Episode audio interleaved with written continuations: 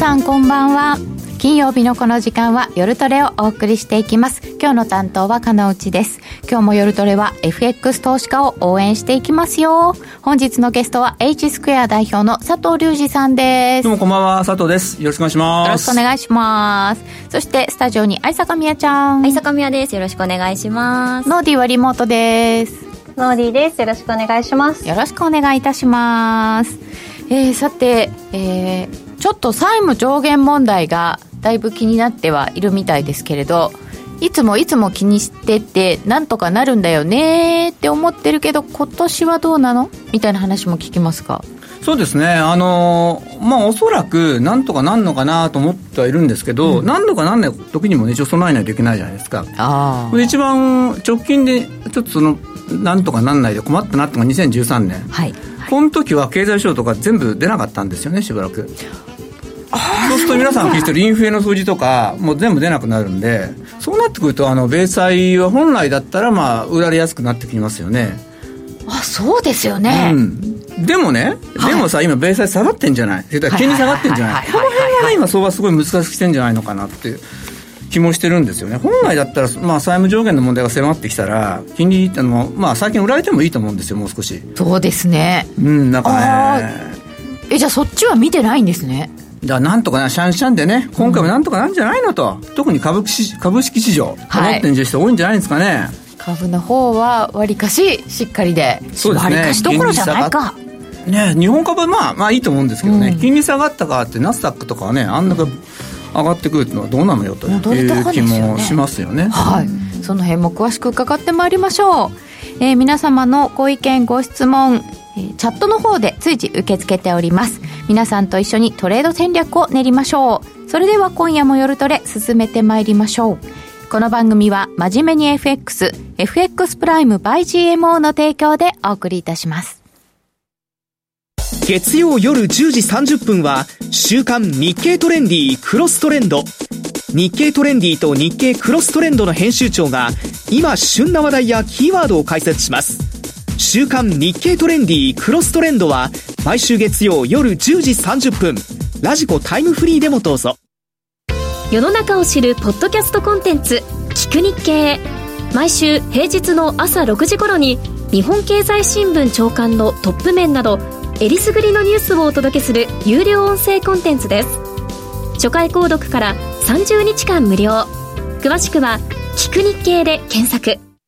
テレコミックやつ一郎です毎週火曜夜10時から絶賛放送中のエレマガラジオデラックス。毎回素敵なゲストをお迎えして音楽人生が大きく変わった曲などテーマに基づいて選曲してもらいその曲を聴きながらゲストの素顔に迫っていこうという番組。火曜夜10時からエレマガラジオデラックス。ぜひ聴いてください。さて改めまして今日のゲストは H スクエア代表の佐藤隆二さんです。よろしくお願いいたしますえー、今、4月のアメリカの輸入物価指数が出ました。プラス0.4%。予想が0.3%だったので、ちょっと高いかな？高いかなって感じですかね。感じですかね。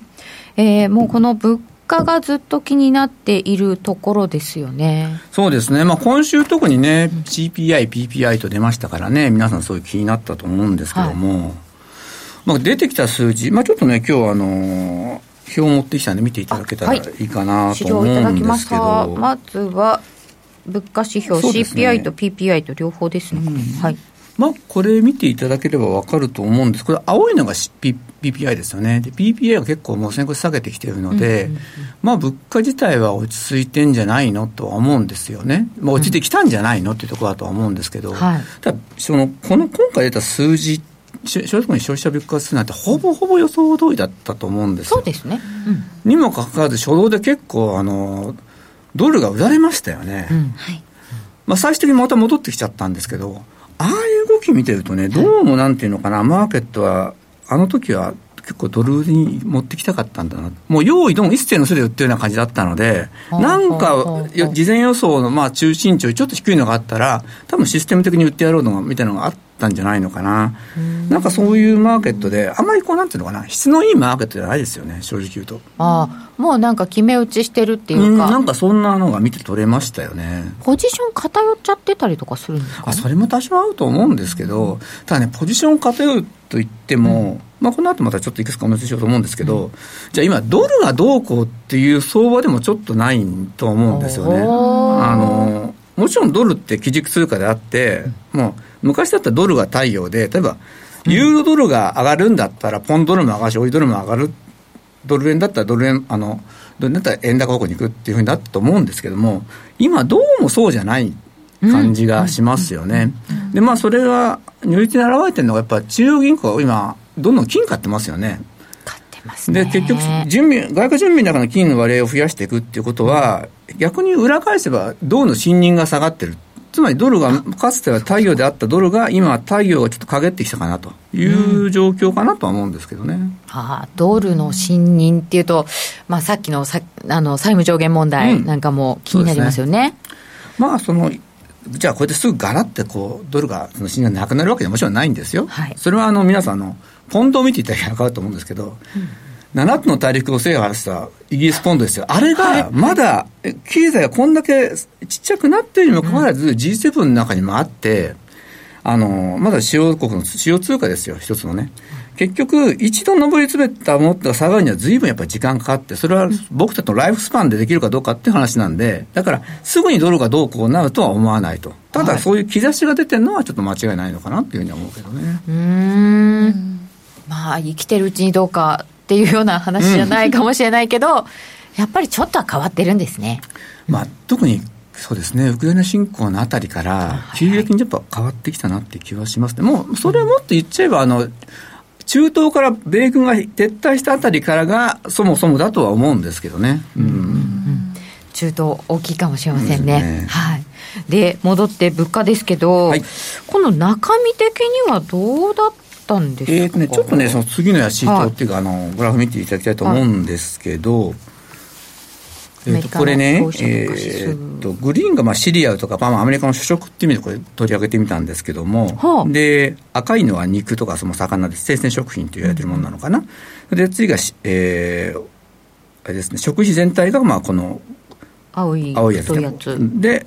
オレンジの外食なんですけども。ああ、外食は上がってんですね。そういうことなんですよ。まず外食の部分っていうのは、まあ、こういうの、物の値段、特に外食の、例えば、マクドナルド行って、昨日まで5ドルだったのが、ちょっと物が安くなったから4ドル50になるとかなんないじゃないですか。一度上がったものはなかなか下がらないですよね。まあ、そういうもんで、この、この食費、外食費っていうのはちょっと下がりにくくなってきてるという感じはしますね。まあ、これ、はい、どうぞどうぞ。なんか人件費分がだいぶ入ってますよね、そうですね。もちろん、うん、あのそういうところが非常に大きいでしょうね。うん、でまあ、これをちょっともうちょっと分かりやすくとと、アメリカの場合、この粘着価格 CPI っていうのは、これ、アトランタ連銀が出してるんですけど、これ見てもらうと、よく分かるんじゃないかなと思うんだけど、粘着、そう、粘着、なかなか下がりにくいっていういうだけの、 sticky price CPI っていうんですけど、あの、要はなかなか上がったら下がりにくいよと、うん、まあ、要するに外食費だとか、あと家賃とかそういう、ね、うん、なかなか上がって、はい、家賃もね、毎月変動じゃないですから。改定の時までは一緒ですよね。うん、そうですね。だからこういうのが下がり上がってるものが下がりにくいと。で、この青いやつが、この、まあその、アトランタ連銀がこう粘着ですね、上がったなかなか下がりにくいものだけを集めた CPI なんですけども、これ見てると、これは高ほぼ高止まりって言っていいんじゃないのかなと思うんですよね。まあ、トランタ連銀、正しい区分けをしたんだなっていう感じですよね。このオレンジ色のが、ね、これ住宅の置いてあったなんですけども、そうかそうか。住宅のそういったやつは、まあ、ちょっと下がってはきてるんだけど、うん、まあ、それでもね、やっぱり、あのー、5%でしょ、で粘着 CPI が、えー、7 6%超えてるんで、ん。やっぱこの辺がなかなか下がってこないというところですよね。そうすると最近インフレ率って確かに下がってはいるけど、ちょっとこう、なんていうのかな、下がるスピードが遅くなってるじゃないですか。うん、その辺っていうのは、おそらくこういうの辺を表してるのかなっていうふうに思いますね。そうですよね。下がってはきてるよ。ピピークは打ったんだよ。下がってはきてるんだよ。でも、下がり方は緩くなっちゃった、もうもう下がるべきものは下がっちゃった、先にそうですね、例えば小麦の値段とかだったら、もうそのウクライナ侵攻よりも安いんですよね。うん、うん、あの今高いのって、ちょっと砂糖とかが高いんだけど、はい、普通の小麦とか大豆、それからコーンもそうかな、大体もう、ロシアのウクライナ侵攻前の下がってきていて、あのそういう意味で食品価格っていうのは、ずいぶん落ち着いてきてるわけですよね。ウクライナ戦争は終わってないけど、あのウクライナから小麦が出ないとどうこうって言ってたんだけど、小麦はその前よりも安くなっちゃったそうですね。これ不思議なもんで、まあ、まあ、流通がしっかりしてきたっていうことと、まあ、あの小麦って比較的いろんなところで作れるんですよ、日本でも作ってるでしょ？そうですね。で代替が比較的可能な作物なんで、うん、そうなんですね。その分をどこかでカバーしてるってことなんですね。そうですね。南米とかだと思うんですけどね、うん、作ってますね。でそんな中でもこの粘着性の人たちはなかなか下がらない。うんそうですね。やっぱあの9兆ドルまで要するに FERB のバランスシート膨らみましたよね、はい、一気にあの時その前が4兆ぐらいの締めた時は4兆ぐらいになったんで急に5兆ドルも膨らんでしまうとなかなかねそのお金を吸収していくのって難しくてですね、うん、でまあこう粘着ってとにかく家賃だとか一回上がったものはなかなか下がらないと。で特にあの時の問題点っていうのは確かにコーナーになってお金をこうなんていうのかな、まあ、供給するのは必要だったと思うんだけど、当時、ちょっとバブりかけてた住宅市況のまでお金をさらに入れちゃったっていう、はい、やっぱね、そこはすごい、まあ、この番組でも言ったと思うんですけど、僕は問題だったんじゃないのかなと、気はしますね。もともとちょっと上がってたんですよね。そうなんですよね、すごい、あの住宅良かったんですよ、でそこにさらにお金を入れても、なんていうのかな、燃えてる火の中に油を添えてしまったみたいな感じになってしまって、そうなるとなかなか下がりにくいのかなと思いますね。ねこれではちょっとアメリカの方々、住宅取得、まだまだ大変ですね、まあ、価格自体はちょっと下がってはきてて、うん、で金利も一時期より下がってますよね、だからそうなってくると、人が何考えるかっていうと、はい、確かに下がるよと、金利も下がってもっといい条件で買えるかもしれないけど、うんあのパイが要するに住宅の供給数がやっぱそんな多くないんですよね、はい、まだね、はい、だったらもう今のうちに買ってしまおうと。ローンが組むうちに。でローンが組むってどういうことかっていうとシリコンバレーとかのあって今余震がすごい厳しくなってるんですよ、うんはい、そうすると組める人から組んでいくっていう形になりやすいと思うんですよね。特に大手の日本にいたら例えば都市銀行とか、まあ組む人多いと思うんですよ。住宅銀行とか。まああと信用金庫かな、うん、そういうとこって少なくても、えーと、支店が10や20あるじゃないですか。都信用金庫でも、まあ、少なくともそうですね。それがあると思うんですよ、うん、でもアメリカの場合は一都市にそのそのカウンティに1個とか2個っていう地銀がいっぱいあるんですよ。へえあのなんつったらいいのかな。そのその都市のすごいお金持ちの方がいらして、その人がもともと始めた銀行っていうのがいくつかある、まあ、いくつかっていっぱいあるんですよ。僕も昔、あの、テキサス住んだ時もこれラマーカウンティーとこに住んでたんですけども、うん、そこにあの本店とあと,、えーと、モールに1個そのブランチがあるだけど2店舗しかない銀行。そんなのが結構アメリカにはいっぱいあってで当然そういうとこっていうのは今度お金が今みなんていうかな今回の事件があって、あ。の当局からちゃんと運用してますかと、いろいろ調べが入るんで余震が厳しくなるんですよねそうですよね、みんなもういっぱいなんかあの、5月1日までとか調査されてましたよね、うん、そうですよね、だからそうなってくると、やっぱ貸し渋りになってくるので、うん、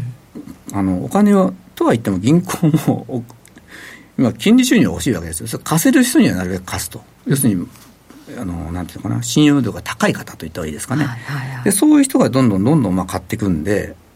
なかなか実は価格も一気に下がるかっていうと、そうでもないんじゃないのかなと思いますけどね。あなるほどね。ここにもあの銀行問題も関係してくるんですね。あのそうですね、まあ、これからいろいろ話すんですけども、やっぱり僕はそこがアメリカの一番のネックじゃないのかな。一番のネックですか、あこれ？じゃないのかな、まあ、これとそのさっき言ったあの債務上限、まあ、要するに全部金利絡みになってくるんですけど、はい、この辺がちょっと怖いなとは思うんですけどね。という話も伺う前に、もう一回、こう物価に戻りますと、はい、粘着性のほかに、だから小麦は下がった、あと、原油も下がったんですよね。そうですね、ちょっと原油のチャート持ってきたので、これをご覧いただけるとい。いんですけども、はい、えっ、ー、と、これですね、あの、このチャートは、青い方が小売価格ですね。で、アメリカの場合、あの、1ガロン、ガロンって3.6リットルだったかな。で、5ドルぐらいやったんですけど、それが今大体4、3, 3ドル80ぐらいも落ちてきてて、まあ、だから結構落ちてるわけですよ。で、原油価格見てもちょっと、あの、要するにもしかしたら世界的に景気減速もしくはリセッションが入るんじゃないの、はい、入るので、需要が減るんじゃないかと。あと、思ったより中国の景気回復が遅れてますよね。そうですね。ゼロコロナ解除して、うん、でも、なんか指標を見るとまだ、中国戻ってないぞっていう感じですよね。そうですね。うん、あの、一昨日だったら CPI とか見てもやっぱり弱いですよね。うん、弱いっていうか、マイナスですよね。うん、そうなってくると、なかなかその中国が、今度中国おそらくあの金融緩和をする、追加緩和をせざるを得ない状況になってくると思うんですけど、ってことは中国の景気回復ってまだ時間かかるぞと。そうするとあまりそのなんていうのか積極的にその原油を買っていく材料が見当たらないと、まあ、合うとするならばオペックがまたあの減産するというところでしょうね。供給サイドですね。そうですね。でも中国って本当にあの、再開したらドワーっていくんじゃないかって思ってましたよね。私もそういくと思ったんですよね。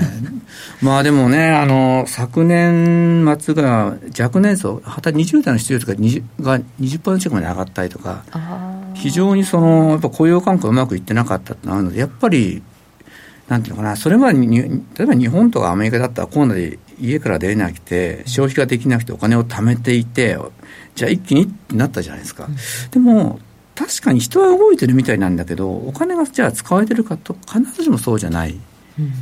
ですよね。うん。ちょっとね、中国はコロナの時どういうふうにお金を、なんていうのかな、まあ、ばらまいたかっていう言い方はよくないかもしれないけど、あの緩和したか、ちょっと私も不勉強で分かんないんですけども、ただ日本やアメリカほど熱くはなかったってことでしょうね。そうですね、うそういうことですね。あれなんですかね、やっぱりそのアメリカだったりとか、あの他の国って結構あの金融緩和大規模でやったじゃないですか、うんはい、異次元級に。それを見てなんか、ちょっと金融緩和しすぎるのはみたいな感じがあるのかなってちょっと妄想しちゃいますね。あそうですよね、ちょっとうちはやめとこうかみたいな。中国株妙妙に強い時あったんですけど中国なんとかっていう株だけ強くて国有企業ですよね、はい、そっちはいいけど民間はよくないのかなみたいな感じがちょっとあったんですけど、そうですよね。あの、まあ、不動産関係も結構痛いですし傷んでますし。そうですね不動産、まあ、それが、ね、あの中国って比較的あの昔の日本に似てるのかなと思っていて要するに不動産がすごいメインになってお金を、まあ要するにそこでお金を創造することによってお金経済が動くっていう形じゃないですか。不動産がまず担保があって。そうってことですよね。うん、で、まあ、それって例えばアメリカって新築住宅より中古住宅の方がすごいマーケットが大きいでしょ。でも中国の場合っておそらく高層マンションとか新築住宅の方がマーケット大きいと思うんですよ。うん結局、その経済の、なんていうのかな、成長度合いによって新築なのか中古なのか、まあもちろん文化も合うと思うんだけど、そこが、どっちがマーケットが大きくなるかっていうのがね、あるんじゃないのかなっていうふうに思いますけどね。あなるほど。だんだん流通してくるんですね、中古が。まあ、もちろん国策も合うでしょうけどね、だから日本なんて本当はもうちょっと中古のマーケットがあとは思うんですけども、そのそれだと困る、まあね、あのハウスメーカーさんとか、まあ、いろいろいらっしゃるでしょうからね。というのが、えーと、ガソリンとかから思ったところでした。そしてあの物価は高止まってるんだなっていうのの、うん、もう一つ気になるのは雇用景気そうですね。でちょっとね今日この新規失業保険申請件数と、まあ、あとあの失業保険の継続実況のやつ持ってきたんですけど、はい。まあ、これ見ていただくとあの2020年のえー、6月ぐらいか、ぐらいか、ちょっとやっぱり変わってはきてんですよね。変わってきている。うん。あの、要するに緩和がもう終わって、少しずつタイトになり始めたあたり、利上げを開始したあたりから、やっぱちょっと厳しくはなってんのかなというふうに思いますね。まあ確かに水準としてはすごい低いんですよ。で水準として低い理由としては、やっぱりその9兆ドルっていうお金はまだマーケット、マーケットとか世の中に市場に出回ってるわけですよね。それがこういう結果を招いてるだけであって、実なんていうかな、これがどんどんこうあのマネーサプライを縮小していくってなってくると、ここから急速に上がってくるのかなと。だから失業率って言ったら5%、今は確か3.4%ですよね。これが5%ぐらい、5%を超えるようなことも十分あるんじゃないのかなというふうに思いますけどね。失業率5%ってどういう世界なんですかね、今よりだいぶ景気悪化してるっていうことですよね。そうですね、うん、あのでも昔だったら5%以下だったら OK という時代もあったぐらいなんで、いや、本当、ね、3.4っていうのがもう、かなり低い、完全雇用状態。そうですね、うん、今あの、失業者1人に対して求人が1.6ぐらいあるのかな、アメリカでもまだ。うんうんってことは、もう完全雇用ですよね。そうですよね、うん、だからその職、その襟好みをしなければ、うん、今日失業しました、まあ、なんか仕事ないですかとすぐつける状況ではありますよね。ああ、襟好みしなければ。しなければね。うん、新規失業保険申請件数でもちょっと違いは出てきている。うん、そうですよね。まあ、正直言って1年間で5%も利上げして、はい、無傷でいられいられるのかっていうのは僕の素朴な疑問ではあるんですけど。本当にそこ素朴に疑問です。あれ僕経験したことないですからそんな。え世の中的にみんなみんな知らない世界ですよね。あのボルカーさん時代ですよね。あそっか。だから70年後半？だからそうですよね、うん、なんか今のおそらく65歳70歳から上のアメリカ人の方だったらまああこうだったよって言える方がいるのかもしれないですけど。なかなかね。当時日本も高かったですからね金利がね、まあ、それは全く違う要因で あの高かっただけなんで、だからなそれを急に5%引き上げてどうなってくるボルカーさんの時は収支が確か10%超えてきましたよね。もう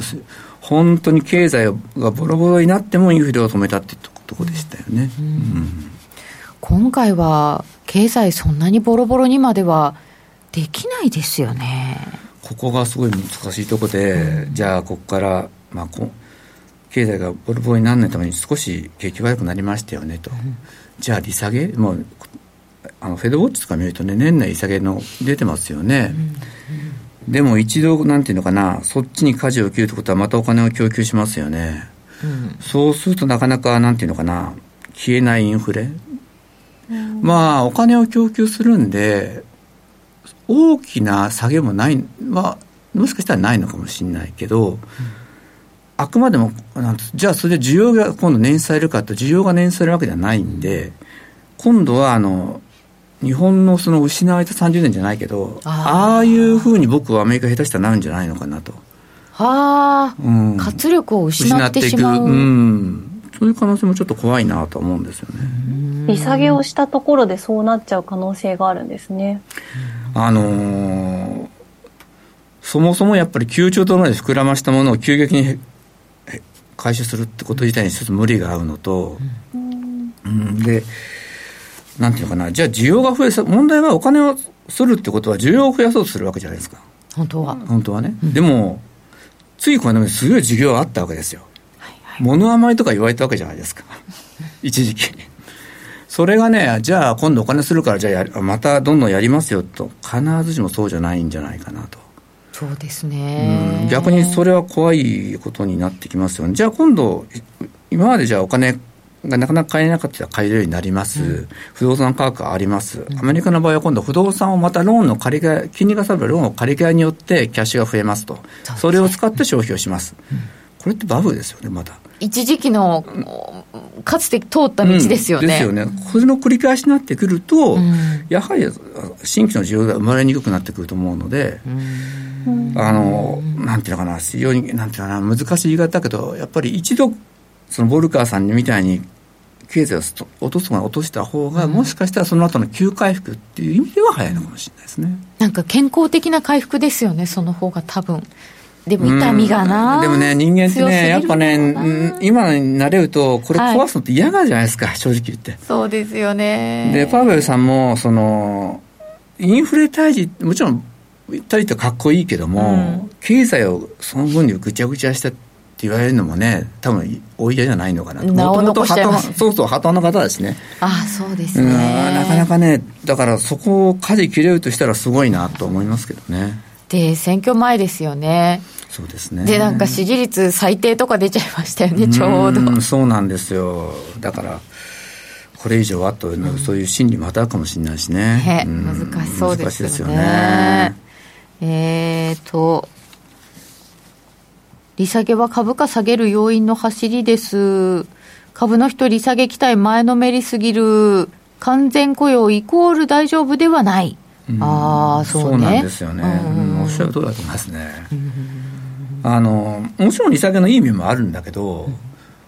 今はまだちょっと早いかな。だってインフレ率5%ですからね。そうですよね。うん、目標が2%でしょ？そう、そう、そっちからいくとそうなんですよ。うん、なんか、あれですよね。あの、物価目標が2%なのに、うん、なんか結構もう利上げもしない。で、利下げもちょっと多分間は空くと思うんですけどでもあそこからまだ利上げはしていかないんだってちょっと不思議に思っちゃいました、うん、そうですよね。はいなんか結構あのガンガン利上げはしてきたと思うんですけどでもなんかその、まあ、雇用の面だったりとか物価の面だったりとかも、なかなか下がってこないじゃないですか。なのなんかそういうのがもう明確に出ているのに、うん、利上げもう止めちゃって大丈夫なのかななんてちょっと不思議に思うことが最近あります。す。ね、5%だから、はい、ただ中立金利まで来たんですよね。うんまあ来てはいるんですけどね、うん、あのこれ、ね、ちょっと数字のマジックもちょっとあって CPI ってあの毎年こうなんていうんですかね。数字の統計の取り方を変えてるんで。なんか年次改定とかしてますよね。やってますよね、うん、でその少し前の計算方式だとね5%でもうちょっと高いんですよね。そうなんですか。だからなんていうのかな寄付感覚でアメリカの市民の方々が思っているのは5%よりもうちょっと高いのかもしれないよね。じゃあまだ緩和状態？そう思うんでしょうね。私はそう僕はそんなふうに思うんですよね。確かにみんな物は上がってるってまだ言ってますし僕も先週だったかなと友人、まあ、ダラスに住んでダラスって比較的物価はカリフォルニアとかニューヨークの方安いんだけども、うん。それでもやっぱレントとかすごい上がってるって言ってたんで。そう考えるとなんか以前のそのインフレ率なんか8%とかってあったじゃないですか、うん。うんはい、なんかもうそう考えるともう肌温度もう沸騰状態じゃないですか。そうだったでしょうねまあ、だからね、原油が5ドルの時なんて、うん、ガソリンの価格5ドルなんて時は、本当大変だったと思いますよ。ですよね、さすがのアメリカ人が車乗るの減らしてるって言ってましたもんね。うんうん、いや、3ドル超えるともうなんか、アメリカ人怒るとかでしたっけ？そうですね。ガソリンって。うん、まあ、高いですよ。だって、そうですね、2ドル台が普通で、うん、まあ僕の言ったらずいぶん前僕が言ったら1ドル、1ドル20とか、むちゃくちゃ安かったですからね。なんか日本はそんなにガソリンの価格があの大きく変わらないから、原油ちゃんと見てないと、あんまりピンとこないですね、うん、最近の動きが。最近そうですよね、ね。一時期結構ね、うん、ガソリン上がった上がった騒ぎましたけど、まあ、政府の補助も出てるしね。あ、そうだ。電気代も私たち結構身に染みましたけど、一応補助が出た。うん、そうですね。で、えー、それがやっぱり景気に効いてきてるんですか？そうですね、やっぱあのー、これちょっとアメリカの景況感、ちょっと見ていただこうと思うんですけど、はい、これちょっとね、あの ジグザグ、あの、まあ、なんていうのかな、景況感指数ってヒアリングなんで、結構、あの、ガチャガチャしますね。で、まあ、とはいえ、まあ、フィアデル、まあ、フィアデルフィアって、まあ、あまりその景気がもともといいとこじゃないんだけど、まあ、全体的にやっぱ50はあってきてて、まあ、あの、ISM のサービス業とニューヨーク連銀がちょっとこの間50は超えたんだけど、はい、まあでもこう、なんていうかな、これ移動平均作ってみるとも、やっぱり下降トレンドにはありますよね。なんかそんな感じですね。うん、うん、だから全体的に徐々に景況感も悪化してんだろうなという感じはしますね。ISM の製造業はもう本当にあのコロナ直後ですか、まあ、反動もあったとはいえ高すぎる時期あったじゃないですか、はい、63とか4とかでしたっけ、うん、そこ、ね、から見ると、もう6か月連続で50割れって、かなり悪化しましたよね。そうですね。やっぱり製造業きつくなってきてるんでしょうね、うん、でまあ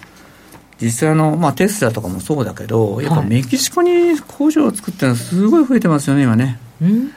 あの、去年メキシコペソって最強通貨だったと思うんですけど、今年もね、はいはい、比較的まだ強いですよね。ペソ強いんですね。強いですね。で、要するにメキシコ、アメリカに物を出すときに、メキシコとカナダでつけたら完全に変わらないじゃないですか、うん、で、中国企業も今、メキシコにずいぶん進出していて、じゃあ、そこで流れてるんですか？そうです、そうです、だから中国がつく、中国企業がメキシコに工場を作って、で部品調達とかも現地で70%とか、まあ、あるんですけども、うん、やっちゃえば、一応、アメリカに出せると。うんまあ、これを中国共産党がどう思うかは分かんないですけども、ただ、中国人の方ってもともとやっぱ商人として優秀な方多いし、そのもう歴史的に言えば、政府とはバチバチなわけですよ、その商人の方っていうのは。そうなんですね。あそうですね。あの、中国って、例えば、あの、アヘン戦争の方とかになってくると、はい、もう、新陳王朝バチバチですし、うん、あの、上海に疎開って作りましたよね。あれって、裕福な中国人特に自治区の方は、お金を払ってそこに入る権利を買ってまでそこで商売をしたかった。なぜかっていうと、中国、当時は新王朝の管轄って商売させられるとすぐルールも変わるし、守ってもらえないから。うん、だから、そのぐらい、その、国を信用してるかとそうでもないんですよ。なるほど。そういうバックグラウンドがある方々なんで、メキシコにお金を置くのは多いでしょうね。もう世界にいる華僑ですよね。そうです。おっしゃる通りですよ。華僑ですよね。あのなんか中国と共産党ってイメージあるけど、あの非常に商人として優秀な方々が多いところですからね。現実的ですよね、うん、そうですよね。うんと何かとそういう流通はちゃんと保たれてるかもしれない、そうですね。でもアメリカの景況感をこれを見るとちょっと不安があるところへ持ってきて佐藤さん先ほどおっしゃってた銀行問題ですね。そうですね、うん、だから銀行問題要するに余震枠が減るっていうことはお金が回らなくなるわけですから、うん、まあ利上げをまあ確かに止まるかもしれないけど余震枠が減るっていうことは利上げ効果ともしかしたら利上げ効果以上があの、うんインパクトがあるかもしれないですね。お金止まるんですもんね、そこで。そうですね。もう貸さないよってことですからね。確かに利上げされてるから、金利高くて借りれないようで景気を冷やそうだったのが、うん、そもそも貸さないようだったら同じですもんね。そうですよね。うん、で、あと、まあ、貸し先とも当然調査してて、ちょっとこの貸し先大丈夫かってなってくると、貸し剥がしってことも出てきますから。うん。貸し剥がしまで出てくる。うん、当然出てくるでしょうね。まあ日本、かつて日本もね、あったと思うんですけども。本当ですね。バブル考えると、アメリカのソフトランディングのシナリオってちょっと、ま、難しいのかなっていう気はするんですけどね。うん。というところで、でも、マーケットはどうなんですか？そうなんです。それでちょっと今日持ってきたのは、これ CNN がそのボラティリティだとか、はい、あと株価を中心にこう出してる恐怖貪欲指数、この Fear Greed Index っていうのがあるんですけど、これ皆さんもあの、えーと、CNN の最適は見えるんで、はい、見ていただけばいいと思うんですけど。なんかあの時計みたいなやつで見てますけど。よく。そうですそうですあれですね、はであれを見るとですね、はい、今大体60ちょっと差ぐらいなんであのやや貪欲？要するに株価上がるんじゃないのと経済大丈夫じゃないのとちょっと前のめりになって投資をしているような株式市場だったり、まあ、為替そうなのかな、なってるような状況なんですよ。大丈夫かいっていう感じは。やや、やや貪欲。そうですね、やや貪欲。これ、赤いところがすごい貪欲。そうですね、そういう時に、大体そういうところ行くとね、あのその後嫌なことが起きるっていう。で、この3月にへこんでる、あの、もうだめかものところが銀行問題起きたとこですよね。そうですね。あ、でもそんなにひどくないのかな？下じゃないのうん、まあ、そうですね。とはいえ、でもあの時それなりのインパクトはあって。ありましたよね。うん。で、そこから、あれが大体3月の確か2週ぐらいでしたよね。だからちょうど2か月くらい前かな。あの8日とかになんかそういう話が出て、ね、10日に倒れたとかかな。うん、2か月ってもうマーケットはもう貪欲に戻っちゃうっていうね。2か月、そうですね。なんて回復力がなんて回復力なんですよ。本当にびっくりなんですよね。恐怖楽観じゃなくて、恐怖貪欲なんですね。あ、そうだね。そうなんですよ。楽観どころか貪欲、うん、そういう心理で今、マーケットがいるとしたら、うん、ちょっと怖いんじゃないのかなと思うんですよね。うん、まあそのなんていうのかな株価ってこれはただのアノマリーですけど、はい、まあ、ここから下がっていくじゃないですか。5月ですね。大体もう4月、5月でピークアウトして、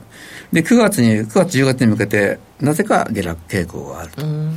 で、かつ、まあ、これもただの穴前なんですけども、9月、10月ってね、米国の会社、ね、結構大きいところが金融クラッシュを起こったりすること多いですよね。多いですね。リーマンも9月でしたもんね。そうですね。だからね、だから、あの、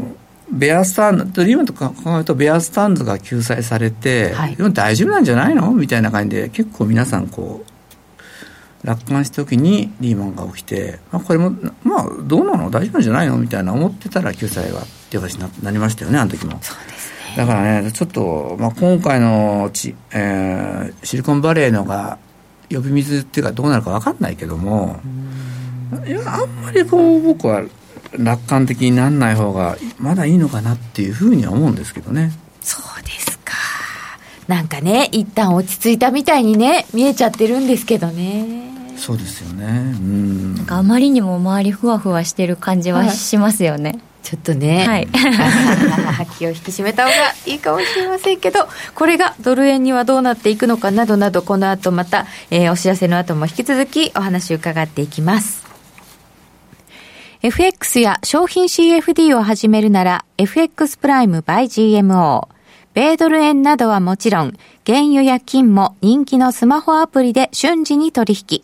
トレードに役立つ分析情報やセミナーに加えて、お得なキャンペーンも随時開催。新規口座開設とお取引で最大50万円がもらえるキャッシュバックプログラムを実施中です。FX も商品 CFD もそして自動売買やバイナリーオプションもやっぱりプライムで決まり。株式会社 FX プライムバイ GMO は関東財務局長、金賞第259号の金融商品取引業者及び商品先物取引業者です。当社で取り扱う各金融商品は価格の変動等により損害を被るリスクがあり、投資元本は保証されません。商品ごとに手数料等及びリスクは異なりますので、当該商品等の契約締結前交付書面などを熟読、ご理解いただいた上で、ご自身の判断と責任において、事故の計算により取引を行ってください。ESG、時々耳にするけど何から始めよう。そんなあなたに。ESG A to Z は ESG がよりわかる、身近になるをコンセプトに、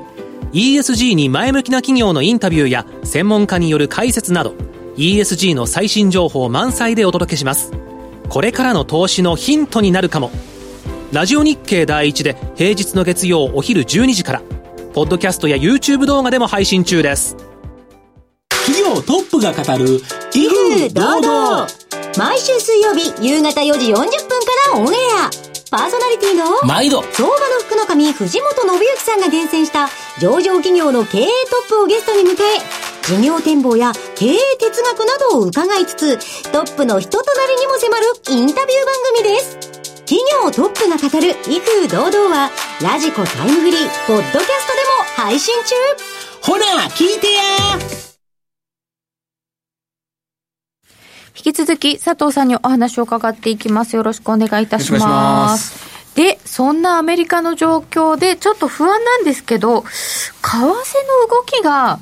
何なんですかね、うん、まあ、レンジですよね。そうですね、ちょっとドルインデックス見てもらったら分かりやすいかと思うんですけども、はい、まあ、これ、ドルインデックスって、えー、と57%ぐらいがユーロなんで、まあ、ユーロの動きちょっと似てくるのがあるんですけども、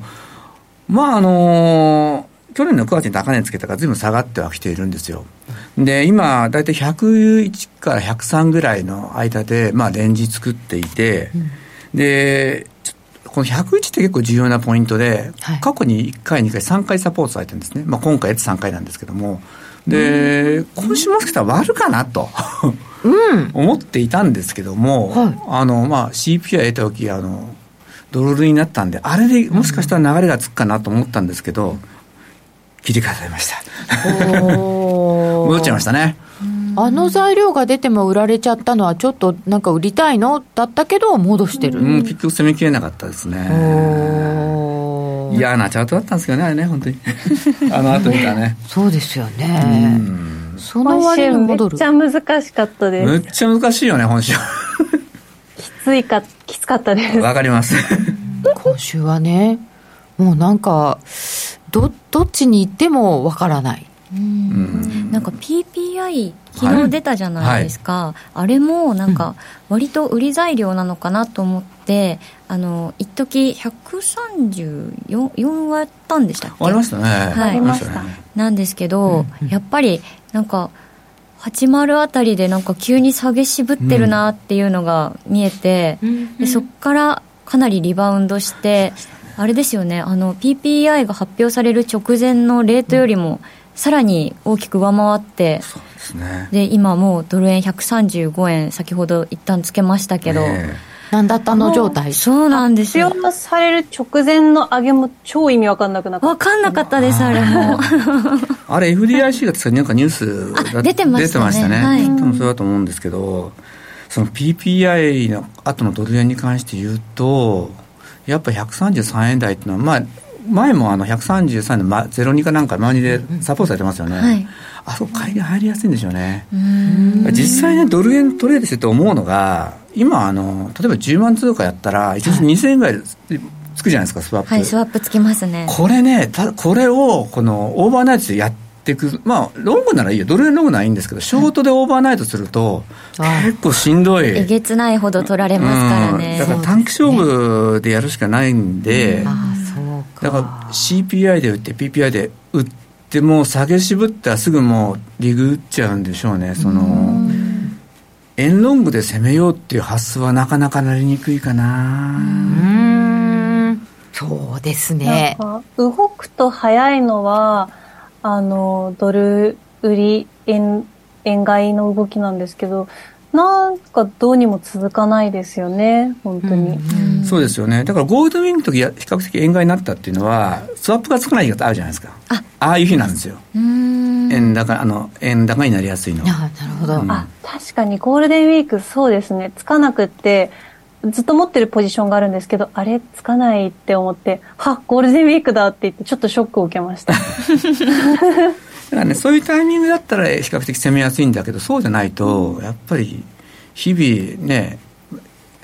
1万通貨やっても200円でしょ、はい、きついっしょ、それやっぱりなんか、円買いたいけど、スワップがね、逆にロングしてると、スワップが結構増えた上に下がっても、いつの間にか元に戻ってる、おっしゃる通りなんですね、売りはその日のうちにね。ああ、そうか、そうか。買いも厳しいですね、今の相場そうですね。結構このスワップが問題になってきてるかもしれませんね。うん、僕でも200円ってあのミセス渡辺でしたっけ、はいはい、あの頃ぐらいしか私ついたことあるんだけどそのくらいのスワップなんですよこれあ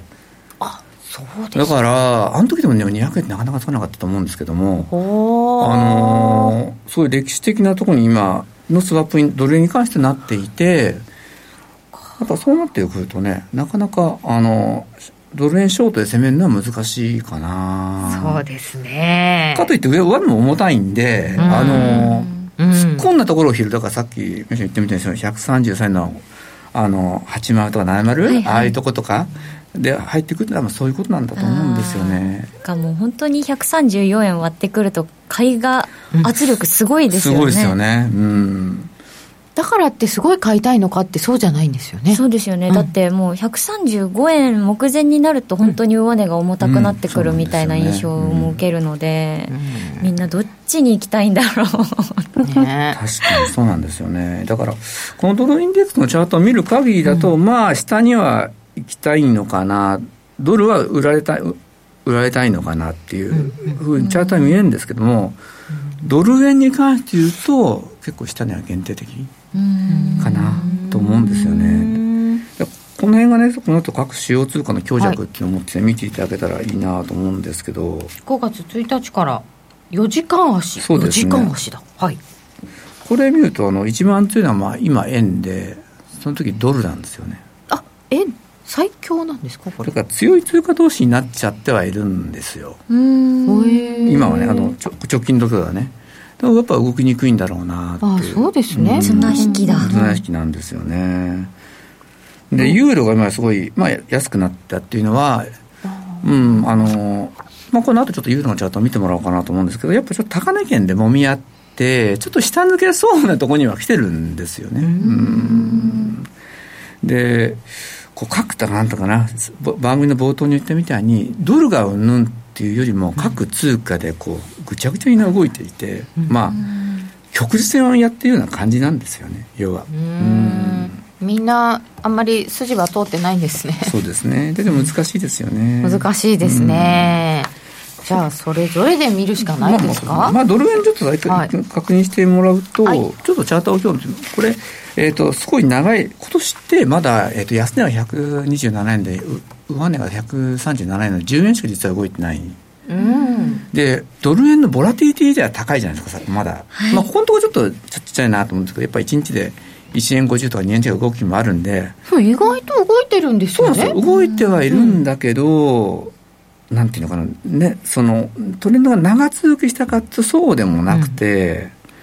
ちょっとやりにくくて、このと、こういう相場って結構やられる人多いんじゃないのかなと、個人的には思うんですよ。やられやすい相場じゃないかなっていう。難しい。うん。だっても昨日とか、V 字回復とかじゃなくて N 字みたいになってましたもんね。ですよね。ああ。N になっちゃった。ででも、週前半は全然動かなくて、ボラ、なんていうか、ボラティリティすごい低かったとこから急に上がったので、こりゃあやられるよなって思いました。三角持ち合いに見えてるんですけどどうですかっていう。あ何のチャートかな？ドル円で。ドル円の、はい、えー、と何時間何足でしょうね。何足でですかね。まあ4時間足も確かに上値切り下げてきてるんで、うん、三角持ち合いで133円。割れたらこのブレークでも走るのかなって気はするんですけども、うんあくまでテクニカルなんでね。でさっき言ったスワップがじゃあ変わるかこれ日銀が金利上げてくるなってくると話は変わるんだけどもどうもそういう感じでもないじゃないですか。いや日銀ですよねやっぱりね。あれはもうちょっとしばらく動きませんっていう話じゃなかったんですかねそんな感じはしますよね、はい、でまああの上田さんっていうのは MIT 行った時にフィッシャーさん、うん、元あの、えー、FR の副理事。で彼はその同じ教室さんにあのヘリコプター弁あのバーナンクさんもいらして要するにヘリコプター弁、うん、あのお金金融政策に関して言うと比較的こうもう比較的じゃないの、大緩和派ですよ、要は。そうですね。で、はい、もちろん手綱を引き締めし、この状態への、通常の状態に復帰するっていうのがミッションだったのは分かってるけども、じゃあここで急に手綱を引き締めるかっていうと、僕はそうじゃないんじゃないかなと思うんですよね。まあ、副作用のお話もなさりつつ、今はその時期じゃないみたいなのが、まあ、総裁のお話でもありましたもんね。うん、その今ないとやはり FRB がじゃあここまで利上げした副作用がこれから出てくるだろうからそこを見見ないで今度日本が上げていくっていう上げていくことによって円高に触れることがあれば、うん、これは日本企業にとっては痛手だろうっていうのが多分あるんじゃないかなと思うんですけどね。タイミングがちょっと。ちょっと今は動きにくいでしょうね、これドル円の4時間足もう133円のところ、うん、そうですね。線引いていただきましたけどまあ、さっき名刺言ってみて130円台入ってくると買いがなんとなくどうと出てくるっていうことですよね。うん、ここがキープされるんだったら今度130まあ今5円入ってるんですよね。ちょっと私今のレート分かんないんですけど現在のレートが、えー、ドル円ですね。134円の85銭付近をはい、一旦135円つけたんですけど先ほどちょっと下がってきてっていう感じですかね。まあでも1円ぐらいどいたってことですよね、昨日あの、まあ、そこまで変えたか別として、はい、でもまあ、うん、この辺で逃げたいなっていうのは分かりますよね、重くなってくるから、そうするとだんだん年齢がちっちゃくなってくるんですけどね。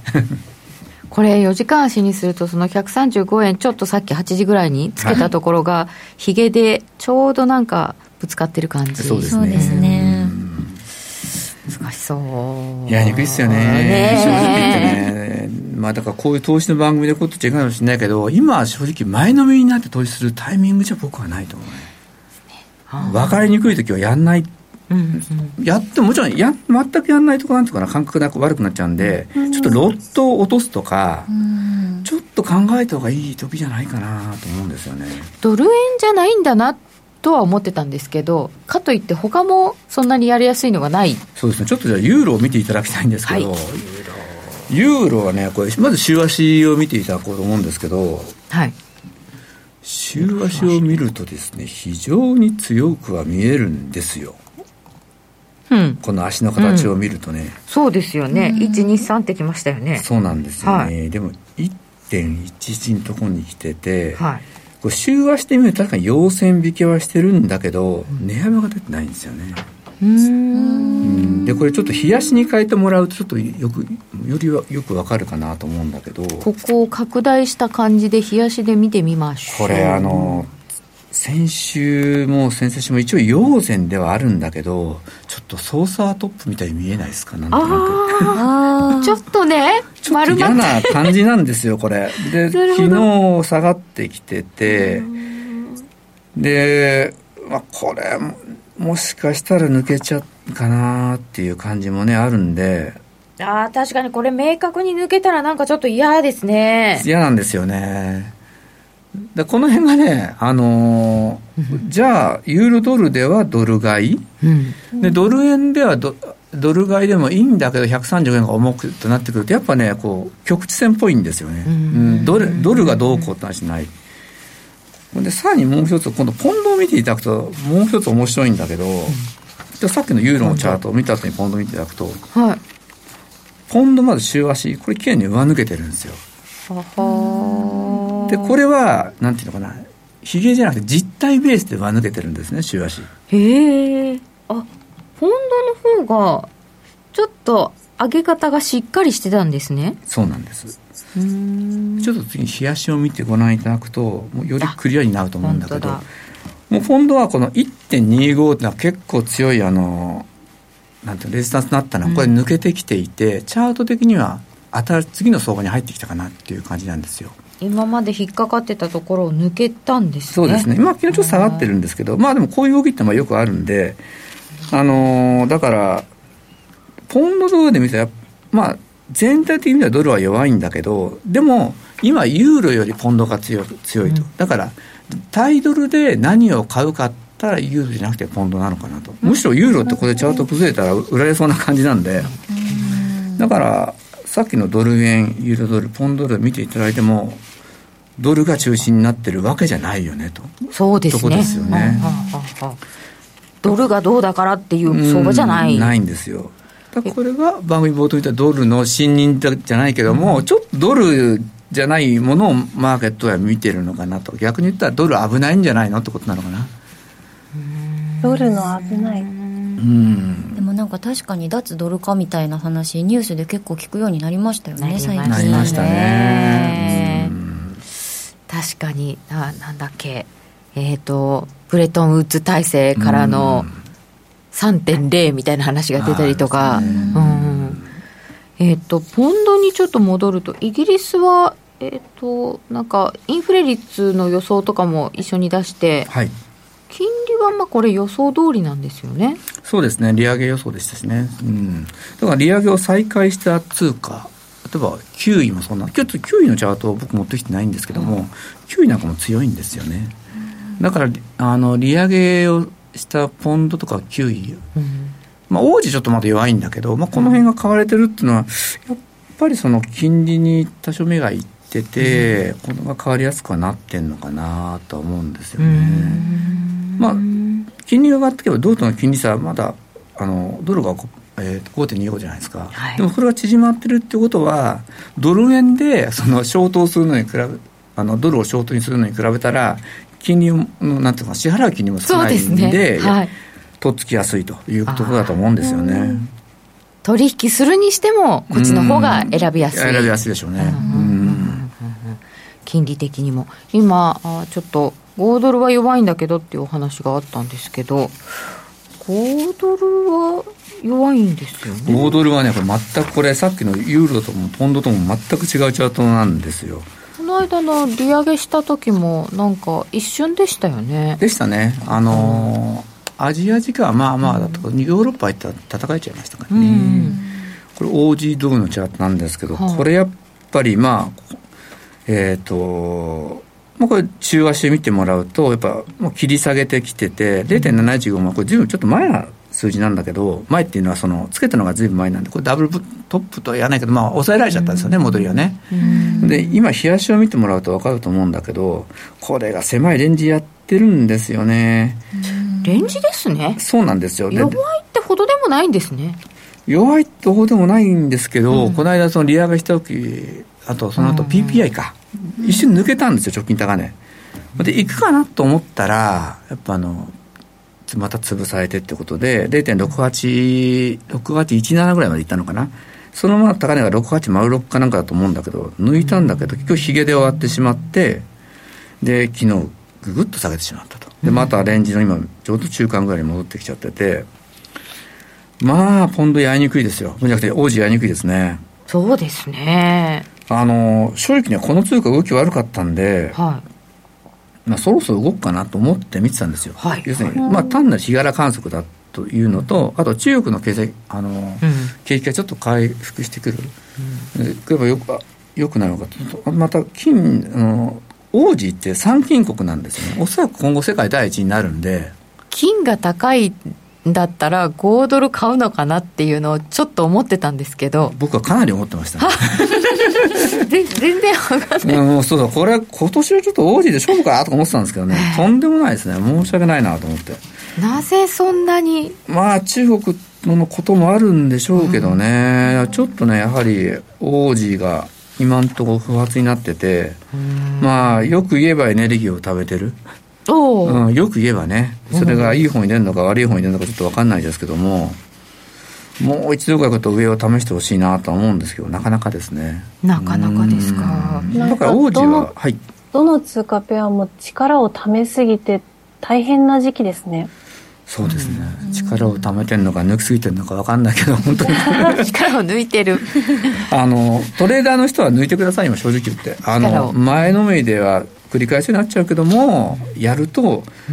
あの指標でポンと跳ねておいけると思うと多分1時間後には、あれってことが。もう1時間後どころかあの30分も満たない間に戻っていきましたから。ですよね。本当そうですよね。ちょっとだからやりにくいな正直言ってね。それは思いますねなんかあのヘッドラインリスクはあるんでしょうけれども、うん、ちゃんとしたトレンドは出ないってことですかね、今のとこ。そうですね、ちゃんとしたトレンドは、まあ、コモディティとか、まあまあね、出てきてるんですけどね、まあ、それは延長戦そうそう、ちょっと延長戦にとっとこうかなと思って、商品のお話もちょっと伺いたいなと、佐藤さんですから思っておりますけれども、そちらの方は延長戦で伺いましょう。どうもなんか、ドルがどうだからっていう、こう、一貫性のない相場で、局地戦でということだったので、でもちょっと、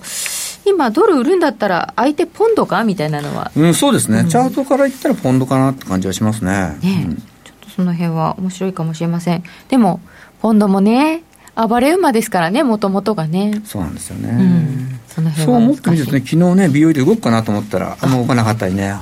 そうちょっと腰腰砕きまして僕。そうですよね。そういう時に限って動かなかったりするんですかね、ね、なんか本当にあの強かったポンド一体どこへっていう感じですね。うん、ね。ボラが本当になくって。触れないです今。ねなんか触れないとか難しいとかいう話ばっかりになっちゃいましたがこの後ちょっと商品コモディティのお話も伺いたいと思います。よろしければ YouTube 延長配信でどうぞ